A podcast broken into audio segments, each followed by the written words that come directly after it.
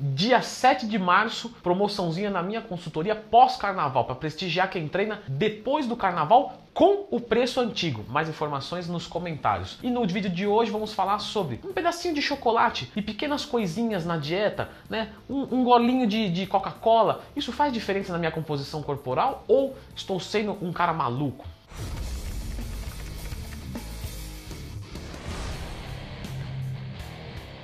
Pessoal, sempre lembrando que se você precisar de alguém para te assessorar no seu treinamento, na elaboração dos seus macronutrientes, né, nesse cálculo, você pode contar comigo. Basta acessar leandrotwin.com.br. Vamos para o vídeo de hoje. Pequenas coisinhas, Leandro. Um chocolatinho, um quadradinho de chocolate, um golinho de, de Coca-Cola, um pouquinho de café com açúcar, pequenas coisinhas. Elas vão atrapalhar nos meus resultados? Afinal, eu sou um cara ativo, sou um cara que treina, sou um cara que cuido da minha dieta, mas às vezes me, me oferecem uma bala, um pedacinho de chocolate, um café com açúcar, enfim. Isso é relevante ou não é na prática? Então, a resposta é o quanto maior controle você tiver do que você ingere, maiores resultados você vai conseguir ter. Seu corpo responde a estímulos. Leandro, esse chocolate vai representar 2% a mais de calorias no meu dia. Pois é, então pode prejudicar 2% nos seus resultados. Enfim, é você vai abrir mão um pouquinho dos seus resultados por pouquinho de prazer. Simplesmente isso. Leandro, mas eu consumo um chocolate alguma coisa e nunca vi diferença nenhuma. É, então, porque é tão baixo que às vezes na prática você pode não ver diferença, né? Então, claro, para um atleta, dois quadradinhos de chocolate pode ser um fator determinante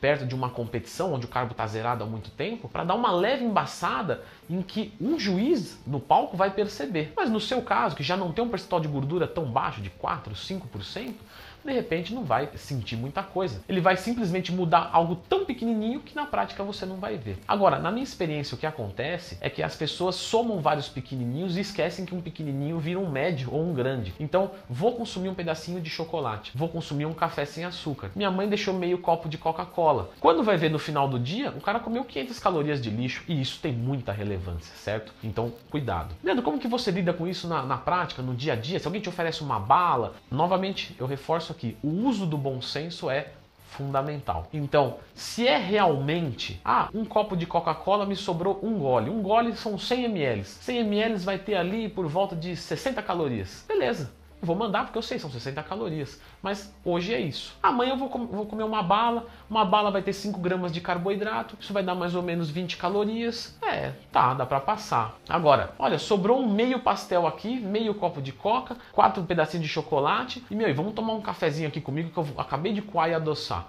Aí você fala, opa, aqui já não, hoje já vai me atrapalhar. Existe também a possibilidade de você fazer uma troca equivalente. Então, Leandro, vou consumir aqui 80 calorias de um alimento que não é o ideal consumir. Né? Devo retirar essas 80 calorias de outras fontes para então fazer uma compensação? Sim, deve, porque pelo menos em questão dos macronutrientes vão ficar acertados. Não é interessante uma troca de uma caloria boa por uma caloria ruim. Você já sabe disso. Mas em determinados casos, vale muito mais a pena você trocar essa caloria boa por uma ruim do que só colocar a ruim e estourar o seu balanço calórico diário. Então, novamente eu reforço: se você não é um atleta, se você não vive disso, se dê ao direito sim de consumir alguma coisinha, mas tenta fazer essa compensação para minimizar os danos e tenha bom senso. Lembre-se que uma coisinha não gera problema. Agora, 10 coisinhas vezes um começa a impactar sim negativamente nos seus resultados e você pode às vezes nem perceber. Você pô, tô fazendo a dieta certinho, chupei uma bala depois do almoço, tomo três copinhos de café durante o,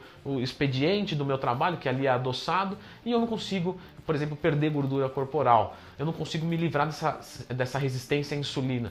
Então talvez esteja aí um erro oculto na dieta, certo? Você sabia disso? Você, como que você lida com a sua dieta? Você também, assim como eu, consome alguma coisinha fora às vezes quando tem essa oferta, mas evita o máximo possível? Quantas vezes por semana você faz isso? Eu vou dizer aqui de mim. Acho que se fosse para colocar vezes por semana, possivelmente uma vez por semana ou duas vezes no máximo eu vou fazer esse tipo de coisa e não atrapalha a estética que eu tenho hoje. Meu corpo não é de um fisiculturista, eu sei, mas também é um pouco diferente do, dos seres humanos regulares que você sai na rua, porque a maioria deles não treina e tudo mais. Então tá aqui o meu relato, aguardo o seu, um abraço e até a próxima.